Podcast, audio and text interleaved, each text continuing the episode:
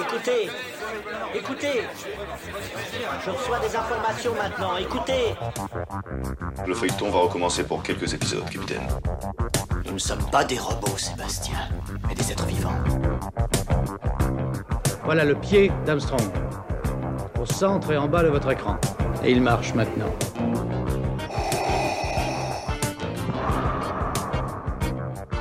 On peut dire aujourd'hui que la science-fiction est bel et bien partout. Tu veux dire qu'on est dans un programme informatique Est-ce vraiment si invraisemblable Si mes calculs sont exacts, attends-toi à voir quelque chose qui décoiffe.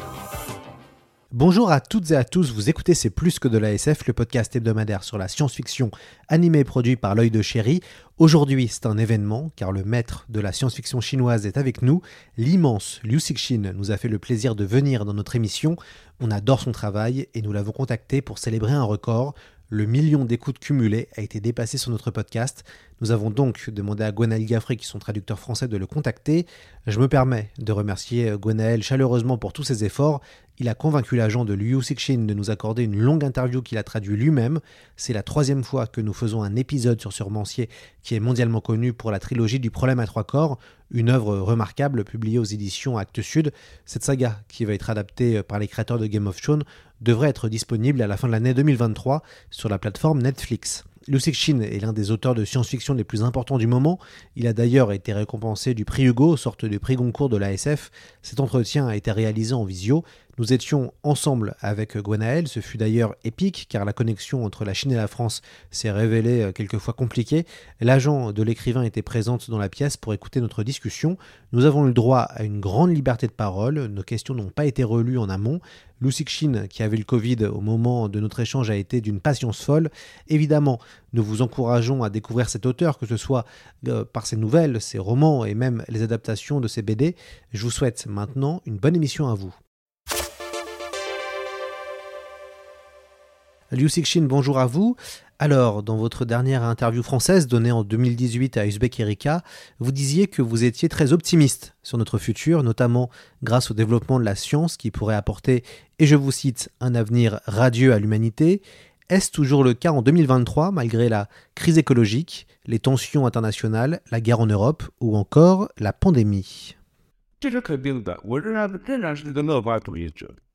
Oui, je reste encore optimiste. En je suis un, raisonnable optimiste. Je crois que si on regarde toute l'histoire de l'humanité, euh, elle est traversée en fait effectivement par des crises, mais aussi par des tentatives et des réussites de l'humanité à traverser ces crises, à aller toujours de l'avant, pas à pas, certes, mais toujours à aller de l'avant. Donc malgré la tendance actuelle, je crois que de manière générale, je reste confiant dans la capacité de l'humanité à s'affranchir de ces contraintes et à dépasser les crises qu'on traverse encore aujourd'hui, euh, je, suis assez persuadé que la science et la technologie nous permettront de euh, de résoudre la plupart des défis qui sont actuellement face à nous. Alors je sais que c'est un propos qui euh, attire sans doute des détracteurs qui diront que je suis trop optimiste à l'égard de la science. Mais aujourd'hui encore, je suis persuadé que on va pouvoir dépasser ces problèmes grâce à la science et à la technologie. Je crois que ce qui est à la base, racine d'un certain nombre de crises euh, auxquelles nous faisons face aujourd'hui, que ce soit la pandémie ou que ce soit des guerres, notamment des guerres régionales, euh, c'est aussi la question de la technologie, parce qu'on n'a pas encore atteint les technologies et le niveau de technologie suffisant. Si on regarde par exemple la pandémie, c'est aussi nos manques de connaissances ou de compétences dans les domaines de la médecine ou de la biologie qui euh, font qu'on n'arrive pas à dépasser complètement cette crise pour l'instant. Peut-être qu'avec des avancées scientifiques et technologiques, on pourra surmonter une telle crise. C'est la même chose pour euh, ce qui concerne une guerre, notamment un conflit régional, où bien souvent la question qui est centrale, c'est celle de l'accès aux ressources ou euh, de la manière d'utiliser les ressources naturelles d'un espace donné. Et la technologie peut aider à résoudre ce type de conflit. Ce qui importe, en fait, c'est que l'humanité poursuive dans cette voie-là, qui est celle de développer la technologie, la science. Et euh, dans ce cas-là, moi, je garde une confiance inébranlable dans l'avenir de l'humanité et je reste optimiste quant à, son avenir. En revanche, si l'humanité cesse euh, de progresser technologiquement, scientifiquement, là en revanche, je crois que son avenir s'annonce beaucoup plus sombre. Si on regarde en fait dans l'histoire euh, de l'humanité, mais pas, prenons par exemple l'histoire européenne, avec des grandes périodes comme la Renaissance ou les Lumières, qui ont été des périodes euh, très importantes, si ces périodes de révolution intellectuelle n'avaient pas été suivies de révolution scientifique, technologique, industrielle, euh, elle n'aurait pas transformé l'essai. En réalité, c'est parce qu'il y a eu ces grands mouvements qui ont été suivis par des révolutions scientifiques ou technologiques qu'un certain nombre de problèmes de l'humanité ont pu trouver une solution. Donc je reste persuadé que si euh, la révolution intellectuelle est suivie aussi de révolutions scientifiques et technologiques, l'humanité peut euh, continuer à progresser et à assurer un meilleur avenir. Dans vos œuvres, et en particulier dans la trilogie du problème à trois corps, vous explorez la manière dont l'humanité, au niveau individuel et collectif, réagit aux crises. Face à celles que nous connaissons actuellement, le Covid ou la crise environnementale, quel est votre avis sur l'équilibre à trouver entre respect des libertés individuelles et nécessité d'instaurer des contraintes? Euh, en réalité, je suis quelqu'un de réaliste de pragmatique. Euh, je ne suis pas quelqu'un qui pense qu'une solution parfaite peut être trouvée à tout type de problème. Effectivement, s'il est possible de trouver, comme vous l'évoquez, une sorte d'équilibre entre le respect euh, de la dignité, de la liberté individuelle et en même temps arriver à mettre en place un système qui soit efficace, contre des catastrophes qui s'annoncent, évidemment, ce serait la meilleure solution. Mais comme je l'ai dit tout à l'heure, je reste euh, un pragmatique et face à des crises telles que celles que nous traversons, même si c'est un effort dans lequel il faut aller, de trouver un système euh, qui soit le plus parfait possible, euh, il me semble que c'est compliqué. On voit bien que les systèmes actuels ne satisfont pas tout le monde. Et d'autant plus si euh, c'est dans le cas d'une catastrophe absolument extraordinaire, telle que seuls les romans de science-fiction seraient capables euh, de les imaginer, il me semble que ce, ce point d'équilibre est absolument inatteignable.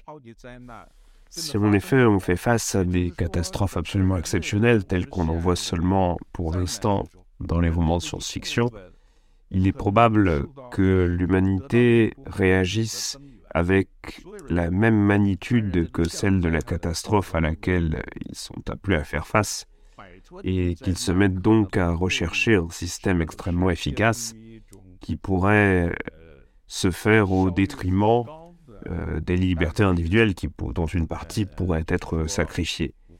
Et je crois que c'est uniquement euh, de cette manière-là, avec ce type de réponse, que l'humanité pourrait sortir de la crise. On est sur un podcast qui parle de science-fiction, donc on va logiquement remonter le temps. Dans quel état d'esprit étiez-vous en 2008 quand vous avez débuté l'écriture du problème à trois corps? Euh,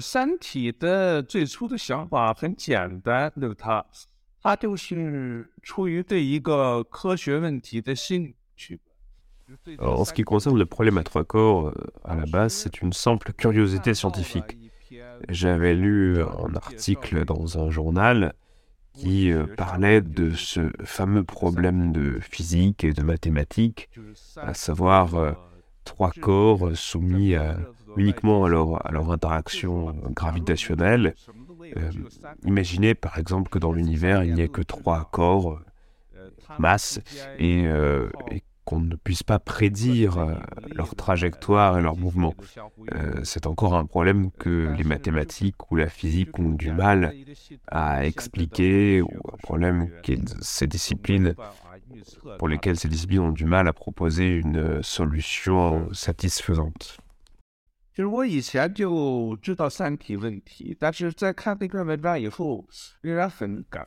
J'avais déjà un peu connaissance de ce, problème de physique, mais ce qui m'a particulièrement marqué dans cet article, c'est la manière dont les mathématiques, la physique, euh, peinaient à prédire euh, l'avenir d'un système aussi simple. On peut même dire, dans le cas de l'exemple, d'un univers aussi simple et fondamental avec seulement trois points. Euh, et quand on mettait ça à l'échelle d'un univers qui est le nôtre et qui est extrêmement complexe ou de la nature, je trouvais que ça disait quelque chose d'assez intéressant sur euh, l'incapacité actuelle de la science à résoudre euh, des problèmes qui semblent même au premier abord assez simples. 有有这样一个神星的系统，就有三颗神星组成的一个星系，呃，它做的是一种完全不规则的运动。呃，如果真有这么一个星系的话，那么在这个星系中间的一颗行星上生活的文明，生活的这种智慧文明，他们将过着一种怎样的一种生活？Et en tant qu'auteur de science-fiction, je me suis euh, imaginé une civilisation euh, pouvant habiter sur une planète qui appartiendrait elle-même à un système euh, à trois soleils euh, dont les mouvements seraient euh, irréguliers et imprévisibles. Et euh, voilà, je me suis demandé comment vivrait, comment évoluerait une civilisation au sein de, ce type de système. Ça a été le point de départ de la trilogie du problème à trois corps.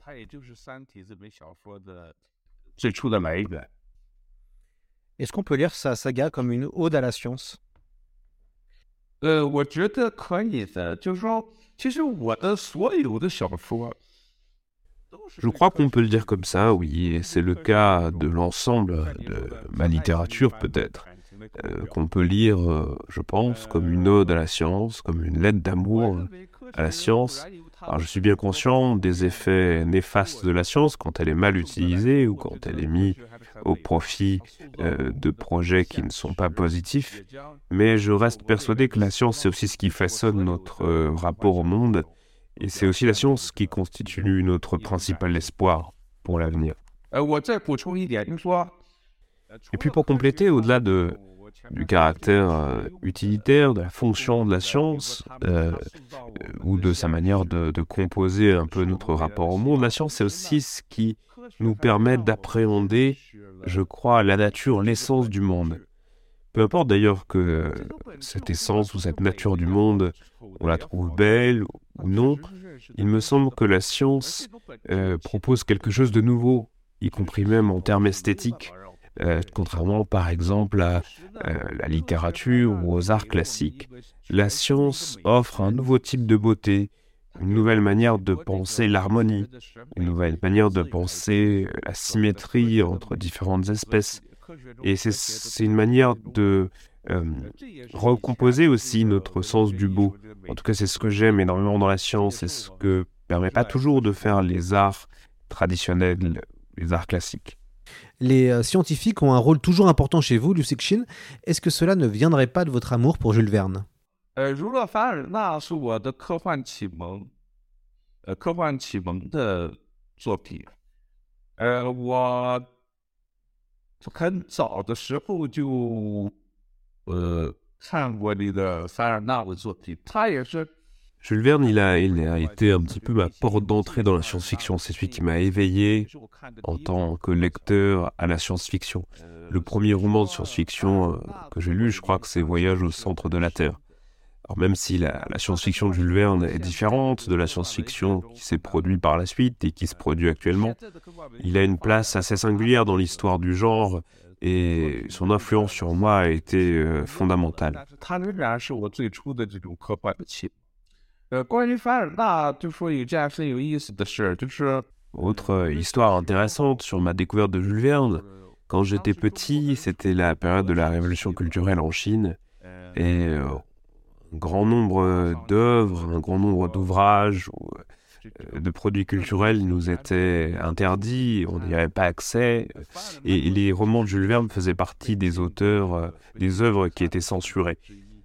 Je me souviens que mon père avait mis euh, toutes ces œuvres de littérature étrangère dans une grande malle en bois qui avait dissimulé sous le lit euh, pour pas qu'on y ait accès. Mais comme j'avais vraiment rien à lire à l'époque, j'allais de temps en temps en secret comme ça en cachette ouvrir la malle et lire les romans de Jules Verne et c'est comme ça que j'ai découvert pour la première fois euh, et que j'ai lu pour la première fois euh, Voyage au centre de la Terre. Ce qui est intéressant dans ces anecdotes, c'est que euh, à l'époque, vous l'aurez compris, la Chine était euh, extrêmement euh, contrainte d'un point de vue culturel et il n'existait pas ce qu'on pourrait aujourd'hui appeler l'imagination scientifique. Et quand je lisais Jules Verne, qui finalement est un auteur assez réaliste. Dans les aventures qu'il raconte, il y a un certain nombre de détails. Moi, comme j'avais aucune conscience de ce que pouvait être l'imaginaire scientifique, j'avais vraiment, l'impression que tout ce qu'il racontait était vrai, c'était réellement passé. Euh, et je m'imaginais pas que ce qu'il racontait était une fiction.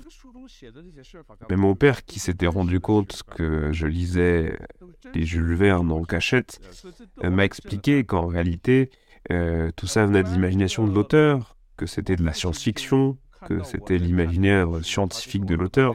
Ce qui m'a profondément bouleversé à l'époque, c'était de voir à quel point et quel degré euh, d'imagination pouvaient atteindre euh, les humains, euh, comment est-ce qu'on pouvait imaginer euh, de telles situations. Et c'est ce qui a peut-être fait que j'ai commencé à être à l'époque un fan de science-fiction. Je pense que je fais partie de la première génération des vrais fans de science-fiction chinois. Vous savez que la science-fiction adore les sous-genres. Alors, c'est quoi le sous-genre de votre trilogie? On a de l'anticipation, du cyberpunk, de l'uchronie, du space opéra, de la red science. Comment définiriez-vous votre saga? Ah, la science-fiction au cours de son évolution a beaucoup évolué depuis euh, euh, son point de départ en Europe, puis aux États-Unis, aujourd'hui un peu partout dans le monde. Elle se décline, euh, comme vous le dites, en plusieurs genres. Et la science-fiction qui se produit actuellement n'a pas plus grand-chose à voir avec les toutes premières œuvres de science-fiction. En ce qui concerne euh, mon approche, souvent on a tendance à définir mes œuvres comme relevant de la de ce qu'on appelle en Chine ou aux États-Unis la hard science-fiction. C'est une approche peut-être plus euh, traditionnelle, qui est euh, un peu plus ancienne, et c'est peut-être plus à ce courant que mes œuvres sont associées. Et ce style d'écriture ou ce sous-genre, euh, il est plutôt en décalage aujourd'hui avec euh, ce qui se fait actuellement, y compris même d'ailleurs en Chine, euh, où euh, l'art de science-fiction par rapport à la production globale est un style aujourd'hui devenu un peu plus marginal, un peu plus alternatif par rapport à ce qui se fait de manière plus mainstream.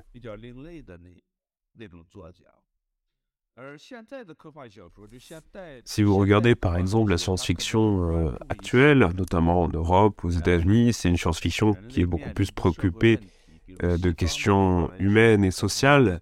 La question par exemple de l'égalité entre les sexes, entre différents groupes euh, de population. Euh, réfléchit sur l'alignation dont est parfois victime l'humanité. Euh, C'est une science-fiction qui s'éloigne euh, de plus en plus de la science si on la compare avec une science-fiction un peu plus traditionnelle 与传统的科幻相比。而我觉得我的作品，包括《三体》这样的作品，之所以它能在 Et peut-être que l'intérêt qu'a suscité euh, 英语世界发 la trilogie du problème à trois corps ou certaines autres de mes œuvres dans le monde anglophone, en Europe ou ailleurs, c'est lié à une certaine forme de nostalgie pour euh, une science-fiction euh, peut-être euh, de l'âge de ce qu'on appelle l'âge d'or de la SF ou d'une science-fiction un peu différente de la science-fiction produite actuellement. Dans La forêt sombre, vous avez imaginé une théorie que l'on ne dévoilera pas pour ne pas euh, spoiler le lecteur. Comment voyez-vous son usage en dehors de la littérature, économie, relations internationales La théorie vous semble-t-elle exportable ou est-ce une simple hypothèse fictionnelle 呃，我要说就是关于黑暗森林的这个话题。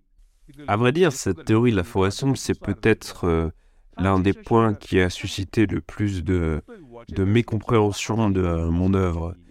Quand on regarde, en fait, cette théorie, elle n'a aucune base scientifique, elle n'a jamais été prouvée, expérimentée, il s'agit simplement d'une théorie fictionnelle. Et puis, il y a quelque chose de fondamental pour cette théorie qui sert l'intrigue, en fait, c'est de euh, s'imaginer que les deux civilisations concernées sont extrêmement éloignées euh, tout d'abord d'un point de vue géographique, parce qu'elles sont euh, très éloignées euh, l'une de l'autre. L'une n'est qu'un point, finalement, dans l'espace pour l'autre, dont on ne voit absolument aucun détail. Et puis, une distanciation importante aussi d'un point de vue biologique, parce que les deux espèces sont extrêmement différentes l'une de l'autre. Donc il y a vraiment quelque chose qui relève de cet environnement et de ces conditions initiales de ces critères euh, de départ pour que cette théorie puisse avoir un semblant de valeur.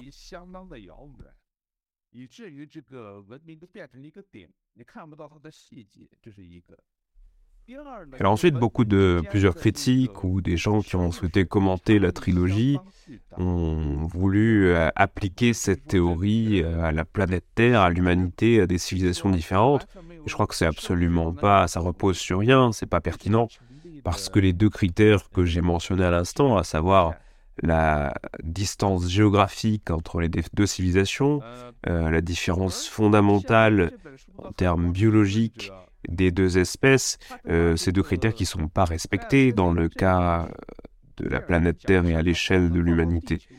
Donc c'est euh, euh, bah, quelque chose qui bah, est, à mon avis, absolument pas applicable à la planète Terre et à l'humanité.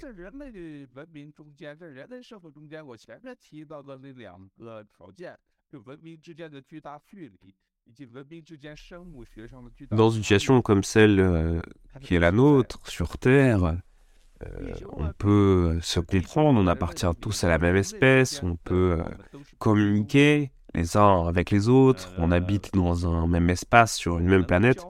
Je pense qu'avec ces, ces conditions-là, euh, la théorie de la forêt sombre euh, est inapplicable.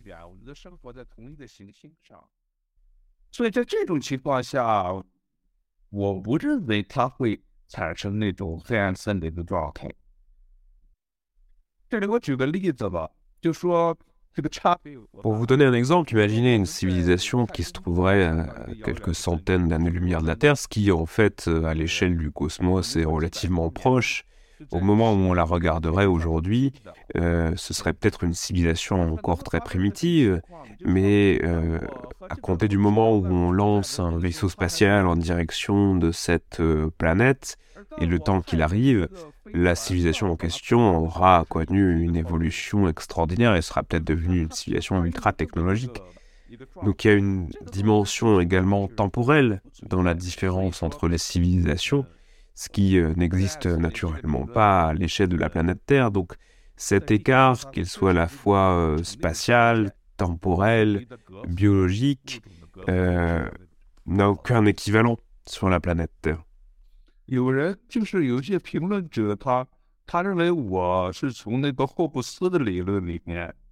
Alors certains critiques pensent que je me suis inspiré pour créer la théorie de la forêt sombre de Hobbes, euh, en fait, ils ont tout faux, puisque je ne suis pas d'accord avec la théorie de Hobbes selon laquelle, euh, dans la nature ou dans des conditions plus naturelles, euh, chaque individu serait un ennemi pour l'autre une menace potentielle et nécessiterait donc une guerre de conquête.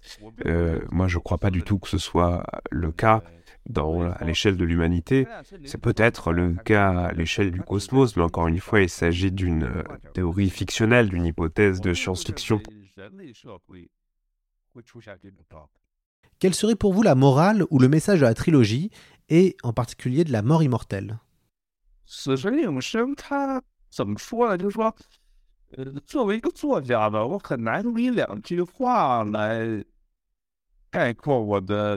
小说，因为如果真的那么容易概括的话，我也没有必要就是写那么长。因为《死神永生》是三本里面最长的一本，呃，它主要是传达一一个很复杂、很丰富的一个一个感觉，一段故事。C'est compliqué de proposer en tant qu'écrivain une sorte de, de message général qui pourrait être transmis à l'issue d'une trilogie ou à l'issue d'un roman qui en plus pour le troisième, La mort immortelle, est le plus long des trois, euh, parce que ça m'a pris justement tout un roman pour l'écrire. Euh, si néanmoins je devais euh, résumer ou donner une impression générale de ce que peut transmettre ce troisième tome, c'est d'imaginer comment une rencontre qui pourrait ne jamais avoir lieu avec euh, civilisation extraterrestre pourrait être impliquée en matière de changement et de bouleversement pour l'humanité. Cette rencontre, ça pourrait être à la fois une crise, un danger, un piège, mais aussi, je crois, une opportunité pour l'humanité de se réinventer ou de repenser ses conditions d'existence et de coexistence dans le cosmos. Donc c'est peut-être ça qui est finalement le message de la trilogie, comment, euh, dans des situations telles que celle-ci, l'humanité euh, se repense et se réinvente. Vous avez écrit beaucoup de nouvelles. Qu'est-ce qu'il vous plaît dans la forme courte et quelle différence avec les romans?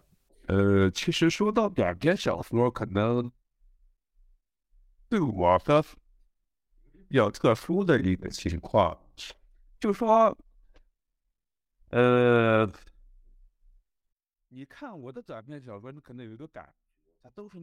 Concernant mes nouvelles, je crois qu'il y a quelque chose d'un peu euh, particulier, c'est que si vous regardez bien, euh, les nouvelles que j'ai écrites ont souvent comme euh, base ou comme élément principal d'intrigue quelque chose qui pourrait en fait donner naissance à un roman plutôt qu'à une nouvelle. Et c'est peut-être aussi dans l'esprit d'écrire un roman que je commence à écrire une nouvelle. Sauf que évidemment, le marché de la science-fiction étant ce qu'il est en Chine, il est rarement possible de publier, de pouvoir publier autant de romans, et donc je me vois souvent contraint ensuite de, comprimer des histoires, euh, des rythmes narratifs, des intrigues dans une nouvelle. Certains critiques parfois euh, racontent que euh, je me suis essayé, euh, ou j'ai essayé de me créer un style avec mes nouvelles d'abord avant de passer au roman. Moi, je crois pas que ce soit le cas en fait.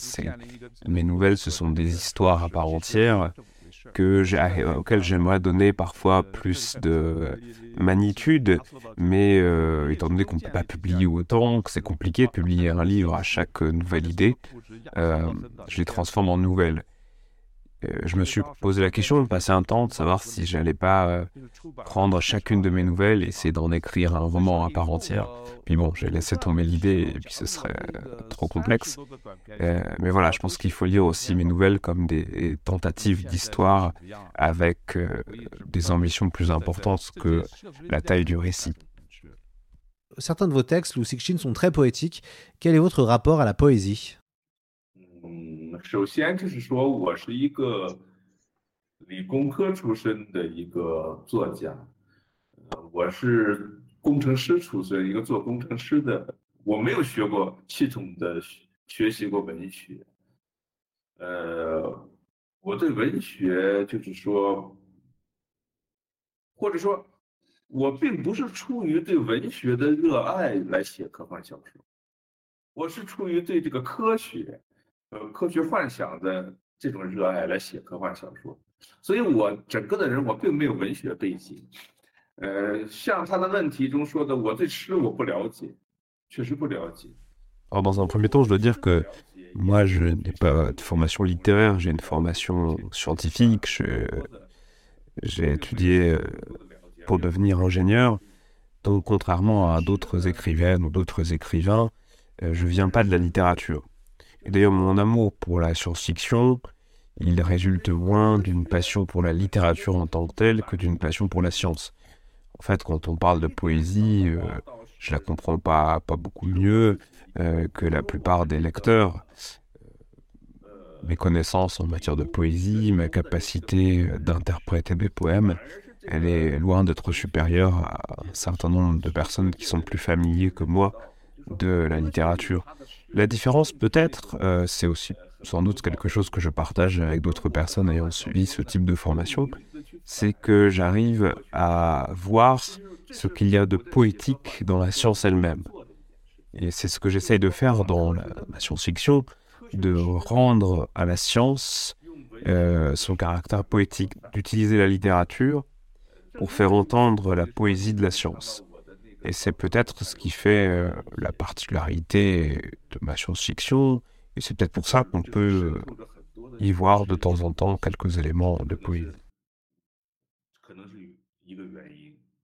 De manière générale, quelles sont vos sources d'inspiration littéraire ou scientifique?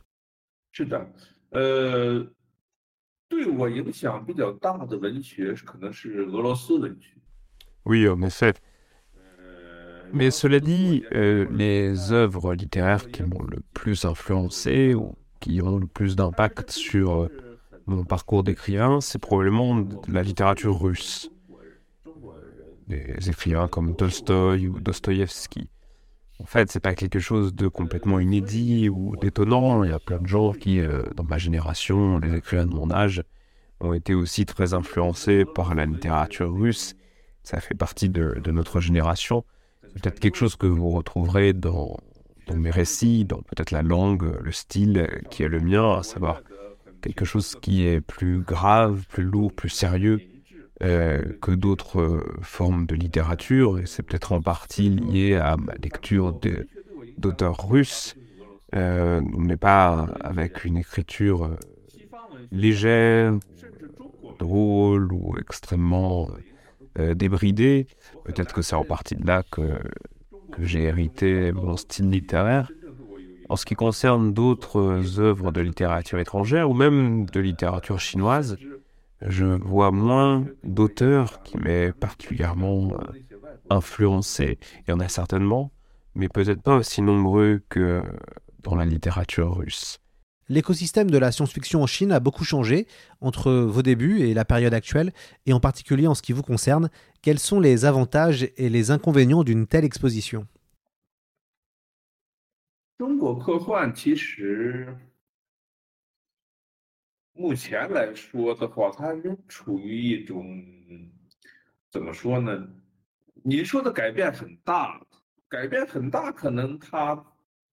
它？主要表现的就是说，以前的中国科幻文学没有人注意，是个很边缘的存在。但是现在中国科幻，它好像舆媒体啊、舆论呐、呃，甚至国外的一些呃这个这个注意力，可能比较集中到它这个上面。En ce qui concerne les, les changements dans l'évolution de la science-fiction en Chine, certes eu des changements puisque la science-fiction qui se produit actuellement n'est pas tout à fait la même que celle euh, au moment où j'ai commencé. Euh, on peut surtout voir une grande influence des œuvres de science-fiction étrangères, américaines par exemple, qui se retrouvent dans la science-fiction actuelle. Mais en vérité, les changements sont peut-être pas aussi grands qu'on peut parfois l'imaginer. Tout d'abord parce que euh, il y a toujours un nombre de lecteurs assez restreint, il y a pas eu un boom de lecteurs depuis quelques années, et puis aussi parce que finalement, les auteurs ou les œuvres euh, extrêmement influentes ou qui auraient pu marquer l'histoire de la science-fiction chinoise sont en fait pas si nombreuses que ça. À cet égard, la trilogie euh, du problème à trois corps est un peu l'exception qui confirme la règle. C'est peut-être aussi pour ça que j'ai pas une pression particulière. En tout cas, je ressens pas forcément cette pression parce que je sais que le succès de la trilogie est aussi lié à un contexte, à des hasards, à des coïncidences, à des rencontres, à des conditions euh, particulières à un instant donné. Et je suis assez conscient que ce type de réussite euh, va pas forcément se reproduire dans l'avenir. Qu'en est-il des attentes qui entourent votre travail On doit vous interroger sans doute souvent sur vos prochains projets.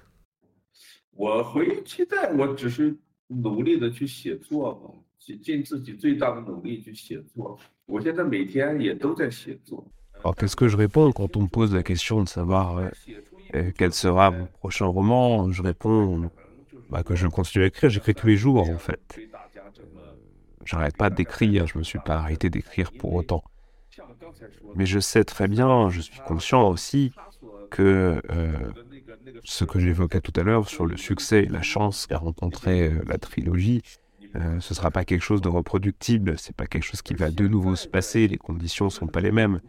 D'ailleurs, même euh, dans la situation qui était celle de la publication de la trilogie euh, à l'époque où je l'ai écrite et la situation aujourd'hui, pour les écrivains en Chine ou dans le monde, c'est compliqué d'arriver à être toujours créatif. À une époque où les nouveaux médias, la créativité est, là partout, il suffit d'une étincelle et une idée va se répandre après facilement sur le, sur le web, dans tous les réseaux qui sont les nôtres aujourd'hui. C'est parfois pas évident d'arriver à proposer quelque chose de réellement nouveau. Et c'est ça qui est important pour moi, c'est-à-dire que quand j'écris, il faut que j'arrive à trouver ce qui va m'émouvoir, ce qui va m'exciter, ce qui va stimuler aussi mon imagination. Si l'écrivain lui-même n'arrive pas à être stimulé, excité, ému par ses idées, il est très probable que les lecteurs, euh, ce sera encore pire. Donc j'essaye en permanence de conserver cet état d'excitation, de stimulation quand j'écris. J'écris encore aussi tous les jours euh, aujourd'hui, même si je, me rends compte que j'écris plus lentement qu'avant. C'est peut-être plus difficile, mais en tout cas, c'est un effort que je vais continuer à faire et, euh, pour écrire de nouvelles œuvres.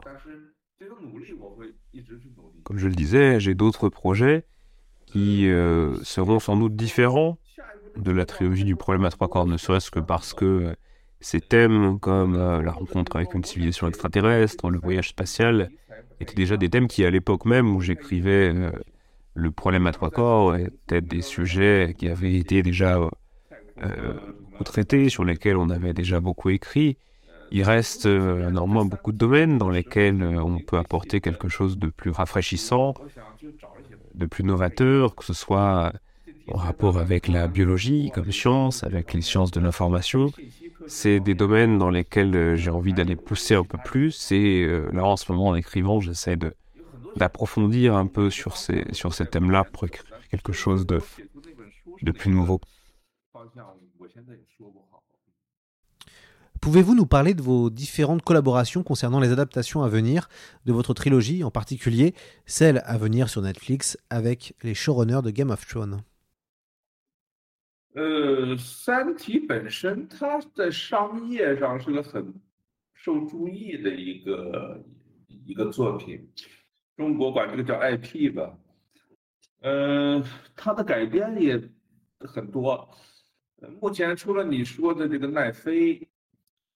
还有中国在改编的电视剧，呃，还有马上就要上映的这个《三体》的动画。动画哈。哎，对，动画本来说是昨天就要上映的，但是因为这个领导人去世，他哀悼嘛，所以说又推迟了。嗯，当然他的电影改编也在运作，但所有这些。C'est vrai que la, trilogie du problème à trois corps a reçu, a été l'objet d'une certaine curiosité du, marché culturel, que ce soit d'ailleurs en Chine ou au-delà. en dehors de l'adaptation euh, sur Netflix dont vous avez parlé, il y a aussi une adaptation en série télévisée qui euh, va bientôt sortir en Chine et également une sortie, euh, c'est une série en fait de dessin animé qui va sortir là dans quelques temps. Il, devait sortir hier, puis il y a eu un décès dans l'équipe de production et donc ils ont repoussé un petit peu la, sortie. Euh, dans ces trois projets, moi j'ai pas été euh, j'ai pas pris une part très active. J'ai regardé un petit peu de loin la manière dont euh, ça se préparait.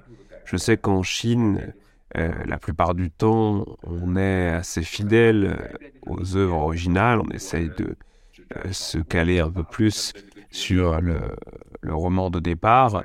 C'est pas forcément le cas aux États-Unis. Il y a des différences qui sont aussi liées à la production de chacune des œuvres. Euh, je sais par exemple que pour l'adaptation de Netflix, euh, il y aura sans doute moins de personnages chinois qu'il y en a dans le roman. J'ai vu qu'il y aurait des personnages peut-être européens, indiens, brésiliens.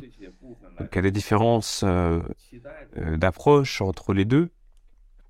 Euh, tandis que la série chinoise peut-être mettra davantage en scène les personnages chinois.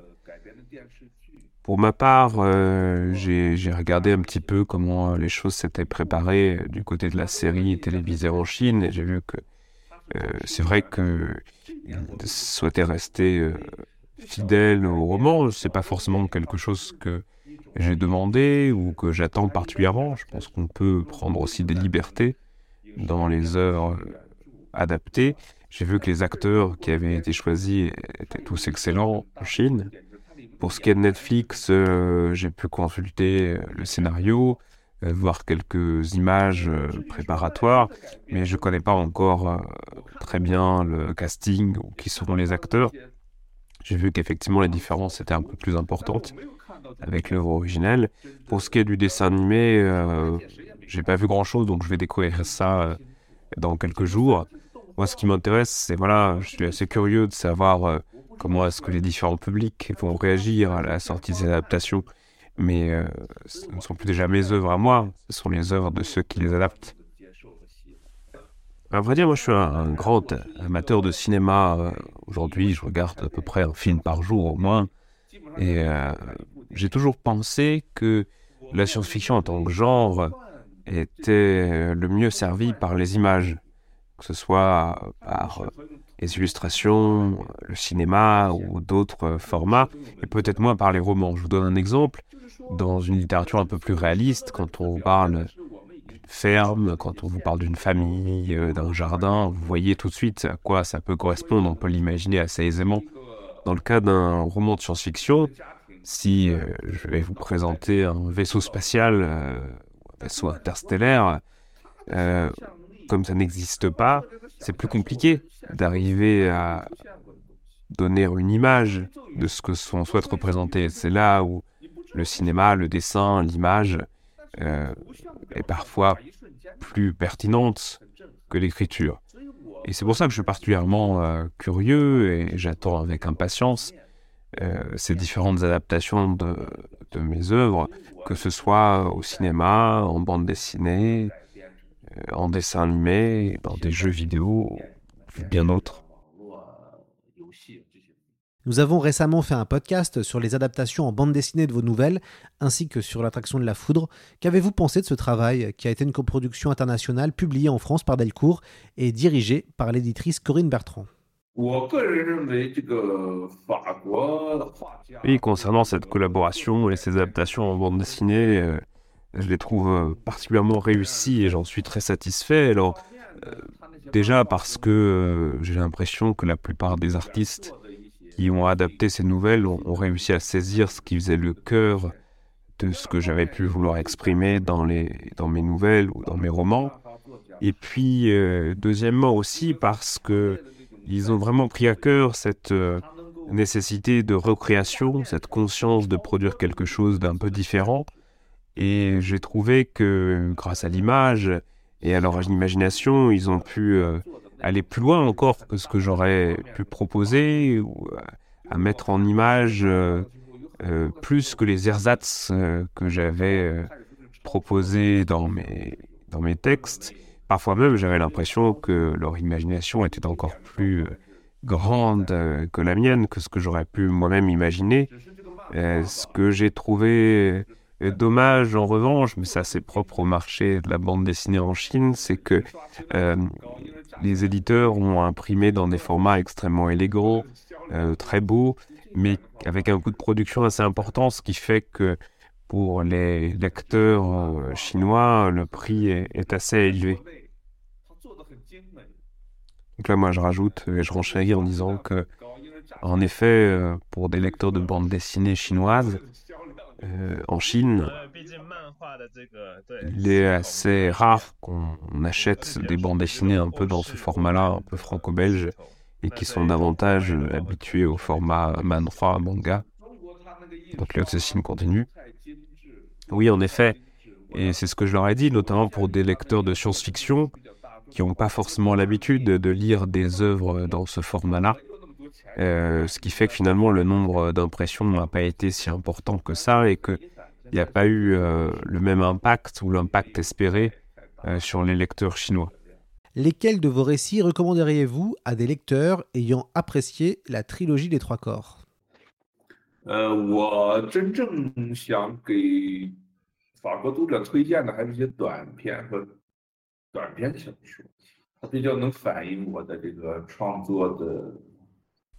Si je dois recommander d'autres euh, d'autres œuvres, peut-être euh, en effet la lecture de certaines de mes nouvelles, euh, de choses que j'essaye de mettre différemment en avant dans les nouvelles que dans les romans, mais qui sont centrales dans ma réflexion. des nouvelles comme Terre errante, bien des nouvelles que j'ai écrites après, comme La mer des rêves, Montagne, nouvelles comme Avec ses yeux il y a quelque chose qui peut-être encore davantage que dans mes romans est central euh, dans mes nouvelles, une réflexion sur la création elle-même et qu'on trouve peut-être moins dans certains de mes romans. Je trouve aussi que vos nouvelles sont très riches et ne sont pas moins euh, intéressantes que vos romans. Oui, en effet, il y, a une différence euh, entre les nouvelles et les romans qui est aussi les contraintes qui sont différentes. Ou un roman, en fait, euh, les contraintes sont plus importantes. Que ce soit des contraintes en termes de longueur, de discussion aussi avec l'éditeur, d'avoir son avis, ce qui est généralement moins le cas pour les nouvelles. Par exemple, si vous écrivez un roman un peu plus long, il est probable que s'ajoutent des éléments qui dépassent un peu ce dont vous vouliez parler au départ, là où la nouvelle, euh, grâce à son format plus réduit, permet d'exprimer tout ce que vous, vous avez envie d'exprimer, l'intégralité de ce que vous aviez envisagé de mettre dedans. Euh, je disais tout à l'heure que euh, je regrette parfois de ne pas avoir fait de mes nouvelles des romans plus longs. Et en même temps, la science-fiction, c'est aussi une littérature qui repose sur la créativité, l'inventivité. Et donc, si vous avez écrit une histoire où vous trouvez déjà un élément extrêmement créatif, bah, il est déjà connu des lecteurs, donc il est moins intéressant de réécrire un roman à partir de cette idée. Là où d'autres gens littéraires ne reposent pas sur les mêmes mécanismes. Donc à la fois je regrette parce que je crois que chacune de mes nouvelles posait les bases d'un roman à venir et en même temps c'est extrêmement compliqué de reprendre ces anciens textes. Seriez-vous intéressé pour venir participer à des festivals de science-fiction en France, notamment aux Utopiales? Alors oui, c'est plus compliqué de, de, sortir du pays à cause du Covid, y compris même de sortir de ma propre résidence, parce que là on est, on est confiné aujourd'hui parce qu'il y a des cas dans l'immeuble. Donc forcément c'est compliqué, mais je pense qu'à court terme ça va être difficile de, pouvoir se déplacer vraiment à l'international. Je pense que dans les deux, voire trois années qui viennent, ça va être un peu plus compliqué. Il y a en France ce festival de science-fiction à Nantes. où Je connais des, auteurs qui, qui ont pu y aller. Peut-être que sans le Covid, j'aurais eu l'occasion d'y aller également, mais là, effectivement, ça semble compliqué pour les mois qui viennent. Avez-vous des attentes ou des exigences particulières concernant la traduction de vos œuvres en langue étrangère? 我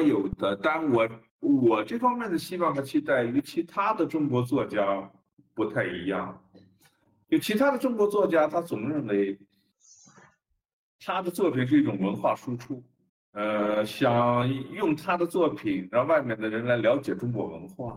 Des attentes, oui, forcément, mais peut-être différentes de celles d'autres écrivains chinois. Souvent en Chine, les écrivains qui ont l'occasion d'être traduits euh, considèrent leurs œuvres comme des moyens de transmettre ou de faire partager la culture chinoise comme des produits d'exportation culturelle pour faire comprendre par exemple aux Européens, aux Occidentaux euh, la beauté de la culture chinoise. Mais c'est pas quelque chose qui m'intéresse moi particulièrement, c'est pas comme ça que je vois les choses. C'est peut-être aussi le genre de la science-fiction qui euh, est un peu particulier dans ce sens puisque je considère la science-fiction comme étant un genre euh, considérant l'humanité comme un tout. Et donc, j'ai pas cette tendance à distinguer les pays ou à tracer des frontières entre les ethnies. Pour moi, la réussite d'une œuvre de science-fiction, elle est dans sa manière de parler à l'ensemble de l'humanité et pas uniquement d'un seul pays ou d'une seule culture. et ce qui m'intéresse, c'est que, ce que j'espère, c'est que les lecteurs de ma littérature euh, en dehors de Chine n'apprécient pas mes œuvres parce que ce sont des euh, romans de science-fiction chinois, mais parce que ce sont des romans de science-fiction en tant que tels. Est-ce que euh, Liu Cixin, la difficulté, ce serait pas d'être catalogué comme un auteur chinois et donc, entre guillemets, représentant de la Chine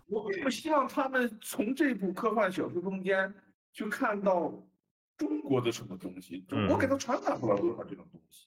而我相信，你像我的《三体》这本书，现在美国的销量已经是二百多万册了。 Je n'ai pas envie, oui, que l'on puisse déduire à partir de mes romans quelque chose sur la culture chinoise ou la civilisation chinoise. Si on regarde, voilà, la trilogie s'est vendue à plusieurs centaines de milliers d'exemplaires aux États-Unis. Je suis certain que si on lisait uniquement euh, mes romans pour avoir une idée de la culture chinoise, ils ne se seraient pas vendus à autant d'exemplaires. Je suis sûr qu'il y a quelque chose d'autre derrière qui, qui, peut intéresser, et pas uniquement le fait que ce soit des romans chinois. Euh, c'est pour ça que mes exigences euh, à l'égard des traducteurs, c'est de pas euh, rajouter ou de pas faire en sorte que le roman apparaisse comme fondamentalement chinois ou pas qu'on insiste de façon trop prononcée sur la culture, la langue chinoise, d'en faire quelque chose de relativement universel. Je vous donne un exemple. L'adaptation à venir de Netflix de la trilogie va sans doute faire appel à un certain nombre d'acteurs qui ne seront pas chinois. Cette annonce ou cette information a provoqué la colère d'un certain nombre de lecteurs, chinois de mon travail. Pour moi, euh, ça ne me pose absolument aucun problème, que ce soit des acteurs chinois, pas chinois. C'est pas ça qui est finalement au cœur de l'intrigue. C'est plutôt euh, l'humanité en tant que euh, communauté globale. Ouais, je suis d'accord avec ce que vous dites, mais c'est aussi quelque chose propre à la science-fiction, non? Oui, oui, c'est ça. Je crois qu'un vrai écrivain de science-fiction, qu'il soit chinois ou pas, c'est avant tout quelqu'un qui euh, refuse de distinguer aussi fondamentalement entre les cultures, entre les ethnies. Euh, je crois que quelqu'un qui ferait une distinction ou qui tracerait des frontières extrêmement nettes, ce serait pas pour moi un vrai écrivain de science-fiction. Euh, peut-être que dans la littérature plus traditionnelle, on trouve ce type d'auteur euh, alors, on est à l'étranger, je ne sais pas trop. En Chine, il y en a des gens qui sont extrêmement fiers et qui revendiquent le fait d'être des écrivains chinois, de culture chinoise, et pour lesquels cette distinction apparaît absolument fondamentale dans leur travail. Euh, pour moi, en tout cas, c'est pas le cas. C'est pas ce qui m'intéresse. Je crois qu'il faut considérer, et c'est particulièrement vrai dans le cas de la science-fiction, l'humanité comme un tout et pas opérer des frontières aussi euh, arbitraires. On peut dire, Lu Cixin, que c'est donc compliqué de répondre à la question qu'est-ce qu'il y a de chinois dans votre trilogie? Oui, et puis quelque chose que on peut leur répondre aussi, c'est de dire que en réalité, si on regarde bien ma science-fiction à moi euh, sur la scène de science-fiction chinoise actuelle, elle est assez marginale. Euh, ma position, elle représente euh, absolument rien. Elle n'est pas très représentative de ce que des Chinois, mais même des écrivains de science-fiction chinois pourraient penser. Moi, à la limite, je peux m'exprimer que pour moi-même, ou à la limite, d'autres auteurs de science-fiction me positionner comme un auteur science-fiction, une manière de réagir ou d'imaginer le monde, mais pas beaucoup plus. Oui, tout à fait. C'est finalement le cas à la fois pour les lecteurs étrangers qui pensent avoir quelque chose d'essentiellement chinois dans vos œuvres, et pour des institutions officielles chinoises qui voudraient que vous puissiez représenter une voix chinoise peut-être.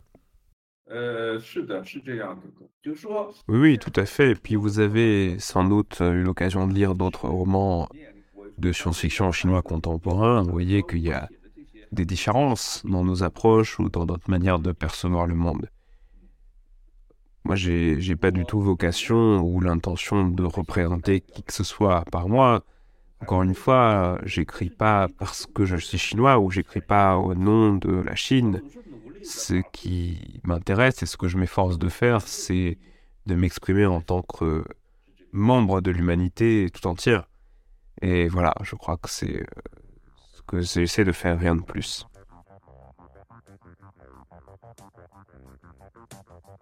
C'est la fin de cette émission. Un grand merci à Gwenaël Gaffric d'avoir été notre interprète pour cet épisode. Un grand merci à Lu Cixin d'avoir été avec nous.